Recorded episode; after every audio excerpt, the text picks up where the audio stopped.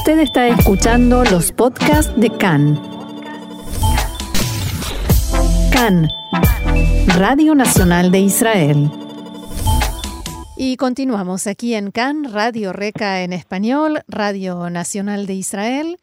En nuestro programa de hoy tenemos un invitado muy especial, diría que un invitado de lujo con quien estamos en contacto desde lejos pero cerca. Voy a ser más específica. Estamos en línea con el señor Andrés Roemer, quien es diplomático y nos habla desde México. Shalom y muy bienvenido a CAN, Radio Nacional de Israel. Shalom y es un honor estar con con usted y con su auditorio y saludos afectuosos desde la Ciudad de México y a sus órdenes. Muchísimas gracias desde la bella Ciudad de México, debo decir.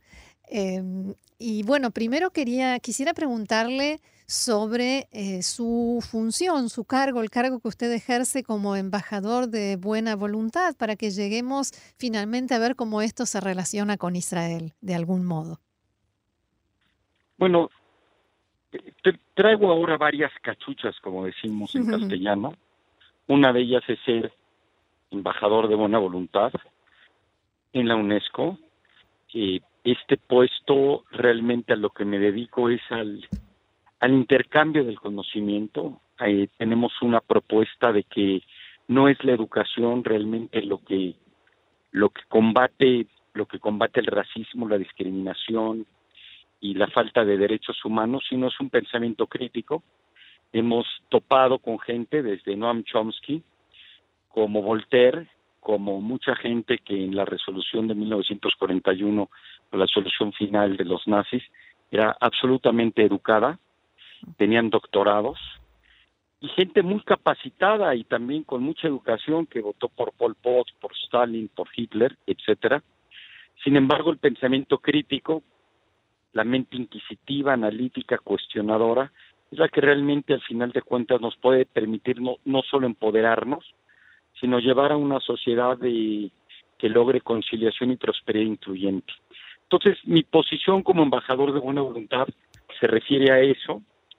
Para ello, eh, pues tenemos, entre otras cosas, de hecho, esta semana, un evento trascendente con la UNESCO en la ciudad de Puebla, en México, que se llama la Ciudad de las Ideas, donde tenemos más de 70 ponentes. Ha estado mucha gente de Israel, Dan Ariely, uno de ellos, eh, muy reconocido y prestigiado en México, donde tratamos de invitar a la gente no a ver qué, qué aporta, sino también cómo piensa, cómo procesa, cómo siente empatía y trabajamos en ellos temas. Yo antes de ser embajador de buena voluntad con la UNESCO, era embajador de México ante la UNESCO, donde allí defendí una resolución de Israel, la cual pues me, me llevó a, tener problemas muy severos y allí empezó una relación muy cercana con, con Israel y en particular con Ramat Gan. Creo que la mayoría de la gente ahora debe estar diciendo, ah, ese es el embajador aquel, y me gustaría que volvamos a ese momento, a esa resolución que en realidad desvinculaba a Jerusalén del pueblo judío y su postura fue más que clara. Así es, es muy complejo igual y para platicarlo en, un espacio tan breve, pero en resumidas cuentas, eh, México llevaba votando 12 veces siempre en contra de Israel y cuando yo fui embajador sabía que me iba a topar dos veces al año con las mismas resoluciones y que muchas veces los votos o son por inercia o son por prejuicios o son por conveniencia multilateral, donde hay instituciones, donde hay muchos países los cuales te conviene a veces quedar bien y no importan los valores de conciencia ni lo que es la verdad ni la historia, o por el otro lado se subestima que no es la cantidad, sino la calidad del peso lo que realmente debe darte importancia. Independientemente de mi ascendencia judía y de que mi historia, obviamente como la de muchos otros, ha pasado por una empatía absoluta con el pueblo judío, eh, mi trabajo era representar al gobierno mexicano y y revisar eh, resoluciones que vean con el mandato del UNESCO. Y esta resolución con la cual yo me topé, pues no iba en lo más mínimo en consenso ni en código con los intereses de la paz, de la verdad, sino que invocaban el odio, el desconocimiento del patrimonio cultural, estaba cuando uno la leía inmediatamente llena de, intereses políticos y divisorios. Y lo mismo decía yo, si ahora me llega una resolución de parte de Israel firmada por Israel y todos sus aliados de que todos los palestinos son terroristas, pues yo por supuesto tendré objeción de conciencia. Cuando me llegó la, la resolución tan cargada de mentira, de odio y a los ojos de cualquier persona no conveniente para el mandato ni de la UNESCO y para los intereses de México ni de los valores universales, pues intenté hacer lo posible y dentro de mis capacidades de hablar con el gobierno mexicano, hubieron intereses creados y probablemente entre algunas personas eh, e instituciones, llamémoslo así, cargadas de prejuicio contra, contra el pueblo judío y, y que no permitían ver la verdad. Y entonces yo obviamente hice una protesta eh, al levantarme de esa, de esa sala de una manera abrupta y tratando de dar un mensaje que luego lo di por escrito, en lo cual yo estaba totalmente en contra y se me informé, por supuesto, a, a, las autoridades. Pero al final de cuentas, en ese contexto fui fueramente, fuertemente, fuertemente despedido. Se dice en inglés fired, mm. disparado, llamémoslo así, eh, acusado de cosas totalmente injustas que no me corresponden. A la gente que le interese este tema, hay una plática en TEDx de la Universidad de Berkeley donde le explico y donde se generó una gran empatía y conexión en ese momento con el embajador de Israel ante la UNESCO, la OSD, que hoy es el alcalde de Ramat Gan, Carmel Shama, que tuvo enorme valentía, enorme apoyo, enorme coraje, y con base en ello, pues empezamos a hacer una amistad muy grande, muy fuerte, y, nos llevó realmente a, que el mes pasado yo tuviera el enorme honor de que, de, que se pusiera esta calle en, el honor de, de servidor, y posteriormente como corresponsabilidad, pero ya trabajándolo desde hace mucho tiempo, porque no fue de un día para otro, ni lo de la calle, ni lo que le comparto a continuación, se hicieron hermanas la ciudad de Ramat Gan de una manera excepcional, no con la ciudad de Oaxaca, sino con todo el estado de Oaxaca.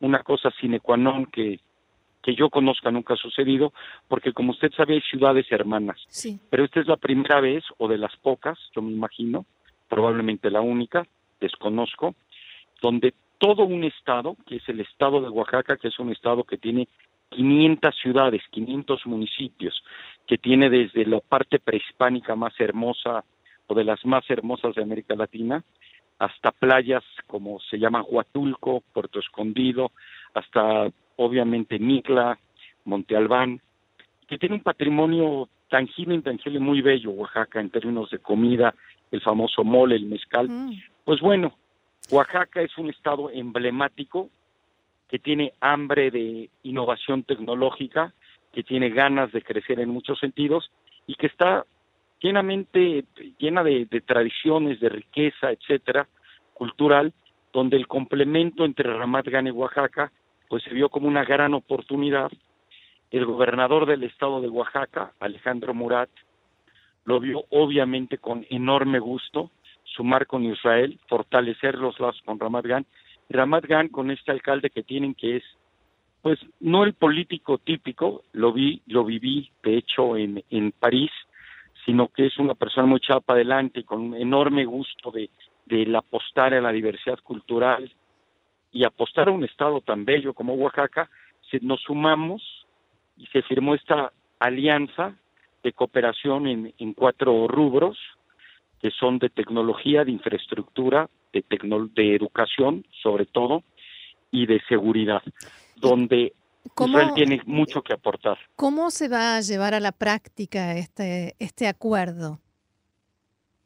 Es una gran pregunta, porque siempre la práctica es lo más complejo en toda la política pública. La política de la implementación va a empezar con intercambio de, de ciudadanos, estudiantes, de mejores prácticas, y como se dice en latín, ceteris paribus, y todo permanece como se acordó. En mayo va ahora una comitiva de Oaxaca a Ramat Gan para firmar el mismo acuerdo, para conocer ya determinadas eh, avances de mejores prácticas que tienen en sistemas educativos en políticas públicas de materia de seguridad, de agricultura y de, y de infraestructura, para con base en ello empezar a trabajar y decir, bueno, ¿qué, qué puede llevarse México, en particular el Estado de Oaxaca, de estas mejores prácticas y viceversa? Entonces empiezan a formar eh, comisiones ciudadanas y gubernamentales para poder empezar a hacer este tipo de intercambios. Eh, ¿Ya hay proyectos específicos en estos cuatro rubros más allá de estos intercambios o esto recién se está empezando? No, ahora por el momento es un proceso, como te imaginas, como se imaginan, perdón, complejo, donde al principio hay una intención, una exposición de motivos de por qué es conveniente hacer esta hermandad. Después viene todo un proceso de operatividad que es muy complejo. Tengo entendido que en Israel tuvo que pasar por el Knesset y el secretario de Política Exterior, el señor Katz, tuvo que aprobar de que se hiciera una, una ciudad hermana de un estado, de toda una entidad federativa. En Oaxaca, no le miento, tuve aproximadamente unas 17 reuniones con diferentes autoridades también para lo mismo. Lo que parece que es simplemente una firma, pues es un proceso muy largo. El área jurídica de, de Ramat Gan y su consejo ciudadano que es absolutamente democrático y que es un ejemplo, me doy cuenta, esta práctica de política pública que tienen ustedes en Israel con los consejos ciudadanos, eh, también ejemplar para todo el mundo. Entonces pasó también la prueba del ácido jurídica ahí, fueron, mm, se llaman memos de entendimiento, memorándums de entendimiento que se iban de un lugar para el otro, se acordaron en qué puntos cada cada parte tiene ventajas competitivas y también en qué puntos cada una tiene interés de aprender del otro. Y en eso vamos. Ahora viene la siguiente fase, que es conocer más a fondo cuáles son esas mejores prácticas, cómo poderlas intercambiar y de entrada, pues cómo tener también pues un tipo de hermandad más allá de lo tangible en términos de intercambio turístico, de información histórica, de conocimiento del patrimonio intangible como son, pues realmente no sé si usted tenga eh, la, la haya tenido la oportunidad de conocer Oaxaca, pero no, lamentablemente. Pero es un lugar ejemplar para la comida, por ejemplo, para la bebida, para los sabores, mm. para las artesanías. Entonces, eh, con el con el alcalde y con el vicealcalde y con un miembro del Consejo Ciudadano, fuimos, por ejemplo, a un taller de alebrijes para que vieran las artesanías, lo que se produce. Fuimos a un taller de mezcal, lo que se produce en bebidas. Se fue también a ver cómo se hace el barro negro. Se llevó al alcalde a, proyectos también escolares para que empiece a conocer también lo que se puede, lo que se puede empezar a intercambiar, Y ahora, como dije, eh, en un futuro cercano, que se supone que es en mayo, se hará lo correspondiente con con, su, con, la hermosísima ciudad de, de Ramat Gan y, con las grandes oportunidades que tiene. ¿Y, qué posibilidades? Tiene enormes necesidades Oaxaca, perdóneme, sí, disculpe. ¿Y qué posibilidades, le parece que hay de que este tipo de iniciativas tan positiva y, y, tan creativa que puede generar tanto para, para las dos partes se amplía a otros estados de México? Hoy por hoy son hermanas ciudades Acapulco, que es un puerto en México, y Eilat. Eilat, claro. Y, sí, y tengo entendido, desconozco el nombre de una zona en el norte de Israel, creo que además es un kibutz, que lo tiene con un municipio muy pequeño que se llama Huizquilucan. Esa es la tercera hermana ciudad, pero la primera que es una ciudad con todo un estado porque podremos decir que aquí hay, repito, más de 500 ciudades, dada la cantidad de municipios. Dos, existe lo que nosotros siempre nos preocupamos y decimos, a ver, aquí hay intercambio económico, se generan empleos, se, se importa y exporta y se acuerda el intercambio de infraestructura, de mejores prácticas que generan, pues por supuesto, prosperidad, empleos, eh, desarrollo, bienestar para los ciudadanos, que al final de cuentas es lo que le preocupa muchísimo a, las, a las partes gubernamentales respectivas y obviamente a los ciudadanos. Sin embargo, hay otro tema fundamental que se llama soft power, que es el poder delicado, que tiene que ver realmente con, con cómo se logran las cosas. El soft power es cuando un Armand Hammer hace que hayan buenas relaciones entre la Unión Soviética y, los Estados Unidos. El soft power tiene que ver cuando se hace un, un mundial o unas macabiadas de, de, alto calibre en otras partes del mundo fuera de Israel. Ese soft power donde hermana y genera que en votaciones importantes multilaterales, que en cuestiones de conflicto, que en cuestiones de no solamente de conflicto, sino también en estado de paz, se permita sumar y ser socios. Es decir, esta palabra de hermandad mm. creo que creo que es muy relevante. Hacer hermandad entre México e Israel es un es una señal para el mundo, es una señal para la geopolítica que se está viviendo y por supuesto compartirles que es una una señal de no solamente de este importante eh, temas explícitos que, como bien usted acaba de recalcar, cómo vamos a operar el intercambio de infraestructura, de seguridad, y por supuesto los temas de, de, agua, de salud y de educación, porque también se tocó el tema de agua, discúlpeme. Y, mm. y Ramat Gan tiene, tiene uno de los hospitales, nos decían, aquí en el acuerdo, y se platicó mucho con el gobernador, más, más importantes de avances tecnológicos y eso le llamó mucho la atención a Oaxaca. Independientemente de esto, que es fundamental, lo que no se ve, lo que no está escrito, es esta hermandad, es hacer socios, lo cual te permite en momentos de política multilateral tener respaldo y mm. tener alianzas y tener cabildeo y tener prosperidad. Entonces, esta parte que no se ve, que se llama hermandad, creo que hay que reiterarla porque es un acercamiento muy fuerte de América Latina, de México en particular, con eh, una ciudad de vanguardia, con un alcalde realmente muy arrojado, muy echado para adelante, como es como es eh, el, señor Carmel Shama Jacoen. Entonces creo que esto también es una gran oportunidad. Todo esto es un ganar-ganar. Por último, me gustaría preguntarle hasta qué punto el estar tan abiertamente eh, identificado y cercano a Israel le trae inconvenientes o comentarios o quizás incluso alguna agresión a nivel interno en México? ¿A mí en lo personal o a México? A usted, a usted. No, no, ah, no, a mí sin duda.